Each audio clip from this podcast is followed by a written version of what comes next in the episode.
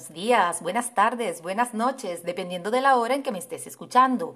Mi nombre es María Belia Pérez y te doy la bienvenida a la segunda temporada y episodio número 18 de mi podcast Tu amiga la Constancia, el programa en el que te doy consejos, recomendaciones, sugerencias para lograr lo que hasta ahora no has sido capaz de lograr por no haberte hecho amigo o amiga de una señora muy importante que se llama Doña Constancia, que es la madre de nuestros hábitos.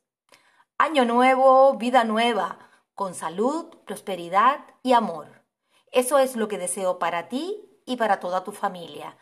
Esto implica que te plantees proyectos nuevos, objetivos nuevos. Para ello, necesitarás continuar con la constancia en tus pequeños hábitos, con los que paso a paso llegarás a cumplir tus objetivos para lograr esos proyectos.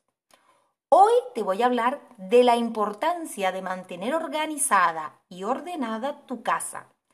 Te voy a comentar cuáles son los beneficios y te daré algunas recomendaciones para organizar los espacios de tu casa. Vamos a comenzar.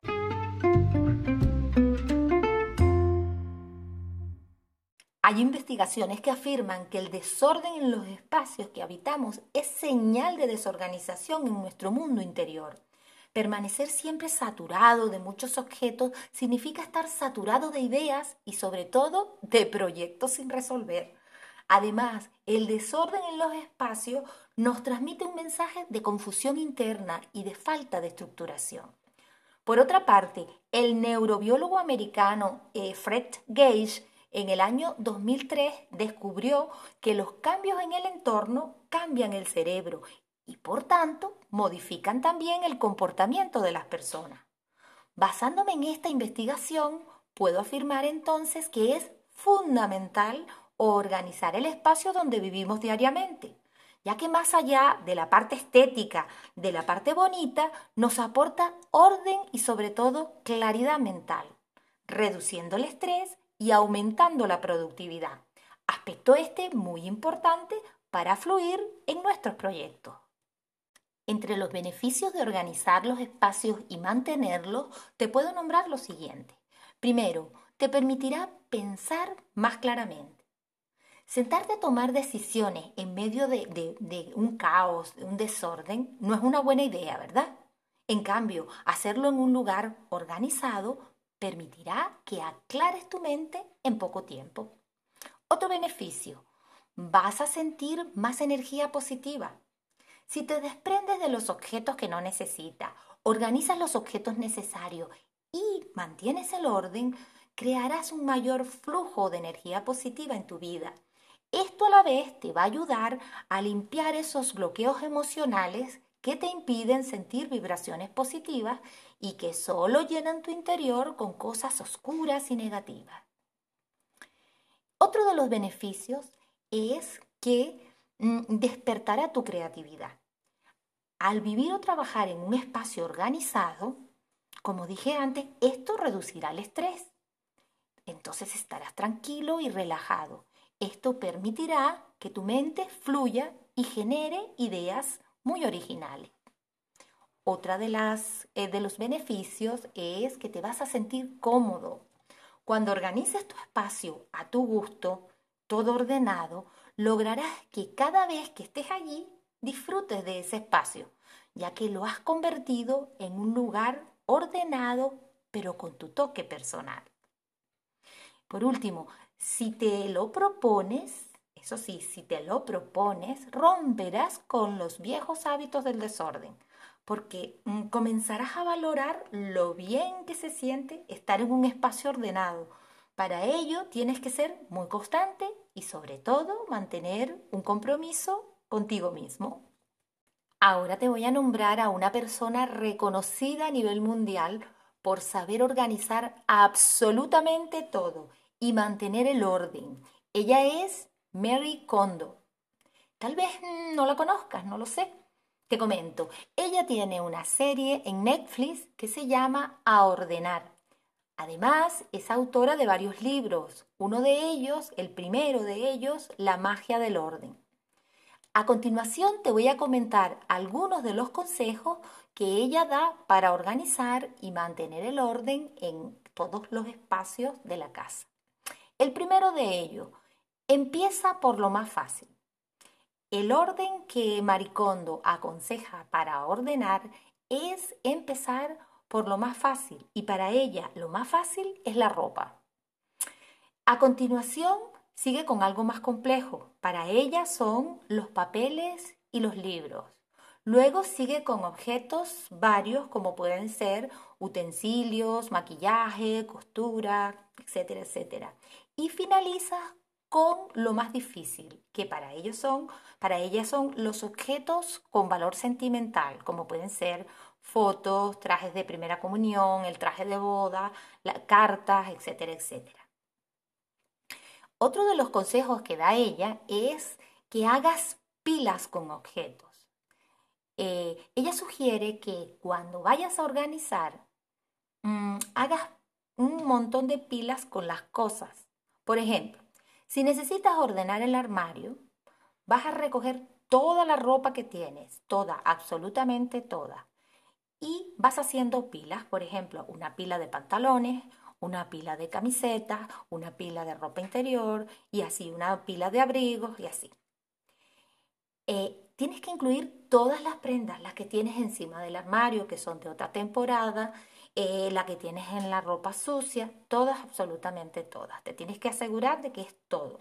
Y ver, llega un momento que veas todo lo que, lo que tienes eh, en general de ropa. Eso parece que no, pero eso te impactará. Luego, el tercer consejo es determina qué cosas son las que usas, que te dan alegría y que te sientes bien con ellas. Siguiendo con el ejemplo de la ropa, ella dice que cojas una prenda, a cada una por una, cojas, la tengas en la mano y que te preguntes si te gusta, si te sientes bien y si te sientes cómoda con ella. Si no te gusta o no te sientes bien, pues debes separarla para desprenderte de ella. Y así vas una a una. ¿Vale? También cuando mm, te vayas a ordenar armarios del baño, armarios de la cocina, de la sala, tienes que proceder de la misma forma. Debes deshacerte de todo aquello que no te haga feliz, que no tenga uso, que haya caducado y que ocupe sitio y sobre todo que esté acumulando. Otro de los consejos que ella da es que ordenes por categorías. A la hora de, organizar hay que agrupar los objetos por categoría. Por ejemplo, los calcetines doblados en forma vertical como, como ella lo recomienda en una caja, todo junto, ordenado. La ropa interior igual, doblada en forma vertical, toda junta. Y así con cada una de las categorías.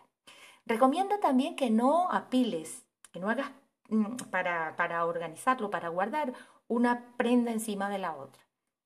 ¿Por qué?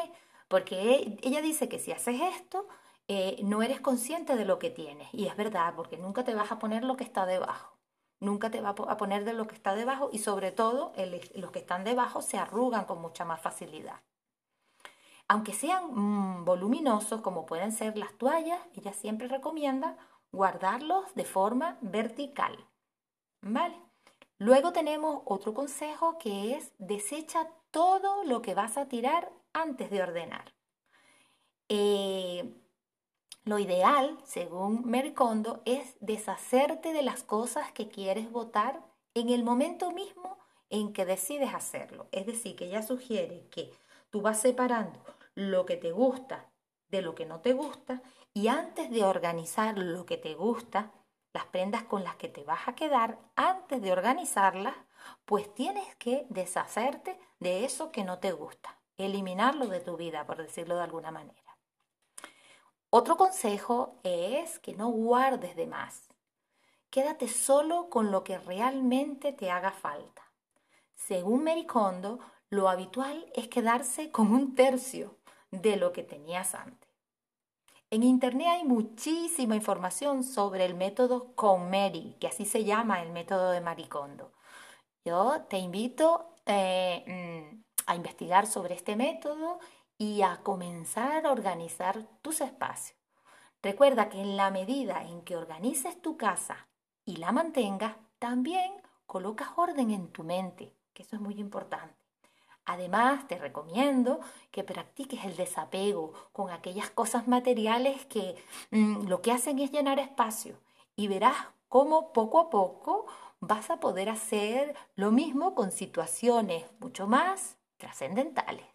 Y hasta aquí el programa de hoy.